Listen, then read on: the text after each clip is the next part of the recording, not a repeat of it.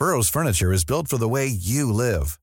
From ensuring easy assembly and disassembly to honoring highly requested new colors for their award-winning seating, they always have their customers in mind. Their modular seating is made out of durable materials to last and grow with you.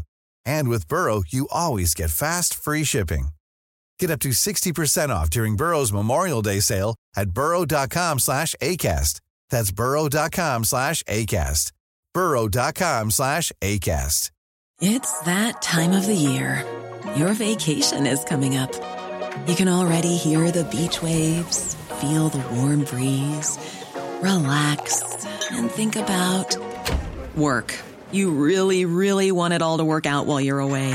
Monday.com gives you and the team that peace of mind. When all work is on one platform and everyone's in sync, things just flow wherever you are. Tap the banner to go to Monday.com. Hiring for your small business? If you're not looking for professionals on LinkedIn, you're looking in the wrong place. That's like looking for your car keys in a fish tank. LinkedIn helps you hire professionals you can't find anywhere else, even those who aren't actively searching for a new job but might be open to the perfect role. In a given month, over 70% of LinkedIn users don't even visit other leading job sites. So start looking in the right place. With LinkedIn, you can hire professionals like a professional. Post your free job on linkedin.com slash people today. Bonjour et bienvenue sur ce nouvel épisode de La politique en mieux. Aujourd'hui, je vais revenir sur les émeutes qui ont suivi la mort de Naël Merzouk. Et avant de revenir un peu plus sur le fond du sujet dans le prochain podcast, je vais d'abord traiter la question de la violence politique. Évidemment, on pourrait débattre de savoir si les émeutes étaient véritablement de la violence à visée politique, puisque les franches rigolades sur Snapchat en dévalisant un magasin de fast fashion d'entrée de gamme ne respirent pas la contestation écoféministe pour un monde meilleur. Mais c'est pas vraiment des émeutiers en eux-mêmes que j'aimerais parler, parce que personne ne sait réellement leur motivation et qu'on peut à peu près leur coller ce qu'on veut sur le dos. J'aimerais surtout parler de ceux qui ont défendu, voire quasiment revendiqué en leur nom ces émeutes, particulièrement du côté de LFI, puisque Mélenchon a refusé tout d'abord d'appeler au calme, puis a ensuite donné sa quasi-onction au fait de brûler les biens privés en appelant simplement les émeutiers à faire une petite exception pour les écoles et gymnases. On pourrait aussi renvoyer à la députée Alma Dufour, dont on avait assez peu entendu parler jusque-là, ce qui était probablement une bonne chose, parce qu'elle a affirmé que la fin justifiait les moyens concernant les émeutes. C'est quand même, d'après moi, un sujet un peu pris à la légère par tout ce petit monde, parce que la violence politique, ça peut aller assez loin, et surtout, c'est antinomique du régalien et de la démocratie. La seule et unique fonction première de l'État qui justifie son existence, c'est d'abord d'assurer la sécurité de chacun. Alors, on pourrait évidemment parler de Hobbes, le Léviathan, tout ça, mais j'aimerais surtout renvoyer à la Déclaration des droits de l'homme de 1789, vu que les élus LFI adorent se rappeler de leurs vagues souvenirs concernant la Révolution. Alors qu'on brûlait les voitures et les commerces, ils auraient pu se rappeler que la déclaration de 1789 fait du but de toute association politique la conservation des droits naturels et imprescriptibles de l'homme, et que parmi les quatre droits mentionnés dans celle-ci, on retrouve le droit à la sûreté, qui certes renvoie d'abord à l'autorité, mais couvre aussi la notion de vivre paisiblement, et, est aussi mentionné dans la déclaration, le droit à la propriété, qualifié de inviolable et sacré, et ce, pas seulement pour les écoles et les gymnases. Si l'État, lui, existe d'abord pour garantir la possibilité de chacun de vivre sans se faire agresser par son voisin, la démocratie, elle, existe uniquement afin d'organiser le conflit politique et éviter qu'on en passe par les armes pour déterminer les choix communs. Considérer qu'il existerait d'autres procédures alternatives possibles et légitimes, c'est interroger la démocratie en elle-même, en considérant qu'elle ne serait pas apte à relever tous les griefs et à leur apporter une réponse. Est-ce que je devrais comprendre que LFI considère que l'Assemblée est un lieu de débat souhaitable qu'aussi longtemps qu'il n'existe pas de meilleur moyen d'imposer ses idées? J'aurais du mal à y répondre comme ça, mais je sais que les élus de gauche qui ont soutenu les émeutes semblent avoir du mal à se convaincre eux-mêmes de la légitimité des émeutes, et passent donc par pas mal d'artifices pour tenter de s'auto-persuader que c'est le grand soir en survêtement de Chelsea. Je distingue trois grands éléments de langage en général que vous pourriez aussi identifier. Tout d'abord, on parle souvent du peuple pour évoquer les émeutiers, faisant comme si les sondages auxquels on adorait faire référence côté LFI quand on parlait des retraites n'indiquaient pas que les trois quarts des Français ne sont absolument pas du côté des émeutiers.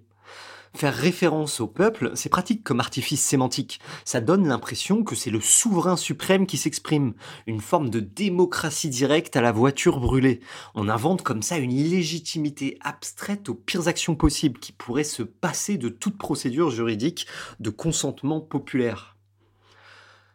Un second élément de langage récurrent, c'est de mettre en balance la violence des émeutiers avec la violence de la police quoi qu'on pense des images qu'on a pu voir de Nanterre ou de la proportionnalité utilisée par la police française. Il n'existe aucune équivalence possible entre la violence des forces de l'ordre et celle des citoyens. Ce ne sont pas des violences qui existent sur le même plan.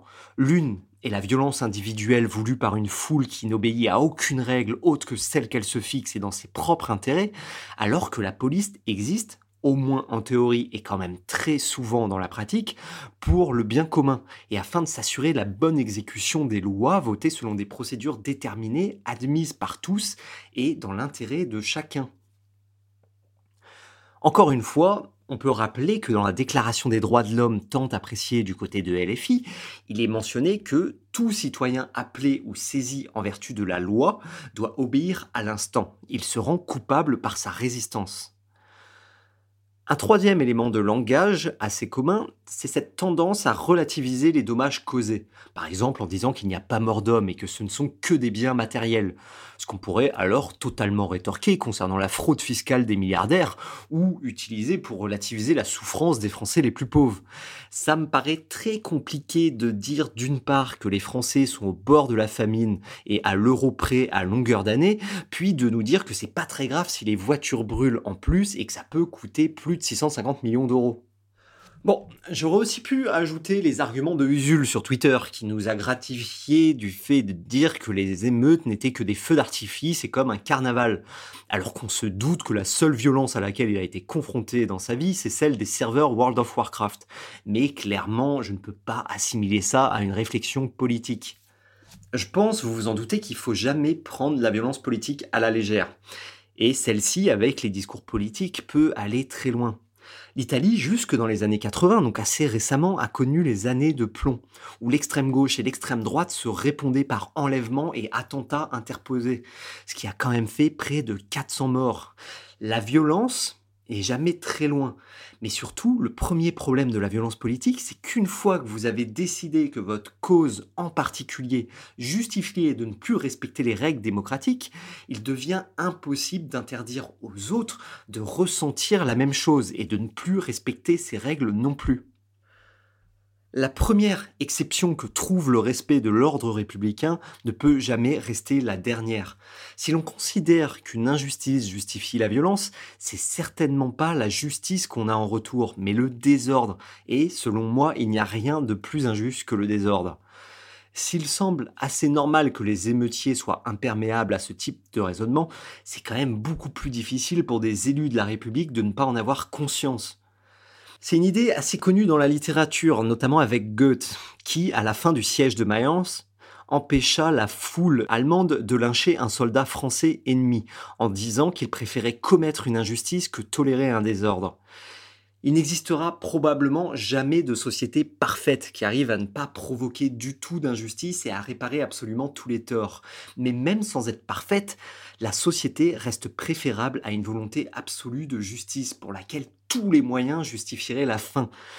Quand Danton ou Robespierre en 1793 étaient prêts à en passer par tous les moyens pour corriger les injustices des Bourbons et de la royauté, ils commettaient bien plus d'injustices et de violences que tout ce qu'avait connu la France avant la Convention et 1792.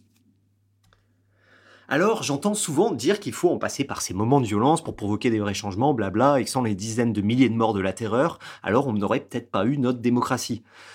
Mais pour moi, c'est totalement faux c'est rarement ces moments de violence qui ont changé quoi que ce soit. L'Angleterre, avec une seule révolution violente au XVIIe siècle, se retrouve aujourd'hui dans une société plus ou moins comparable à la France, qui, elle, a connu des dizaines de milliers de morts, hommes, femmes et enfants tués sous la terreur, et une terreur qui n'a absolument rien fait d'autre que de tuer la révolution, en permettant l'avènement du directoire et de la plutocratie, et ensuite de Bonaparte. Donc, à mes yeux, en plus de ne pas être légitime, la violence est généralement très inefficace parce qu'elle pousse les gens dans les bras de celui qui promet la sécurité. Pire que ça, elle supprime en réalité le politique. La violence détruit tout débat, toute nuance ou toute tentative de compromis, pour faire de la politique un simple rapport de force, parfois à mort, entre amis et ennemis, ce qui est un très mauvais moyen de déterminer qui a les meilleures solutions. Par définition, la violence crée des personnes qui l'infligent et des personnes qui la subissent, et donc une opposition radicale. Et si je peux entendre qu'un individu peut tomber dans le piège de la violence, par colère afin de redresser un tort qu'il pense subir, c'est par contre de l'irresponsabilité politique de la part d'élus de la République de l'encourager à continuer. Merci d'avoir écouté cet épisode assez sérieux. N'oubliez pas de le noter et de me suivre sur votre plateforme d'écoute et Instagram. Ne vous prenez pas pour un danton moderne en pillant votre Lidl et je vous dis à la semaine prochaine.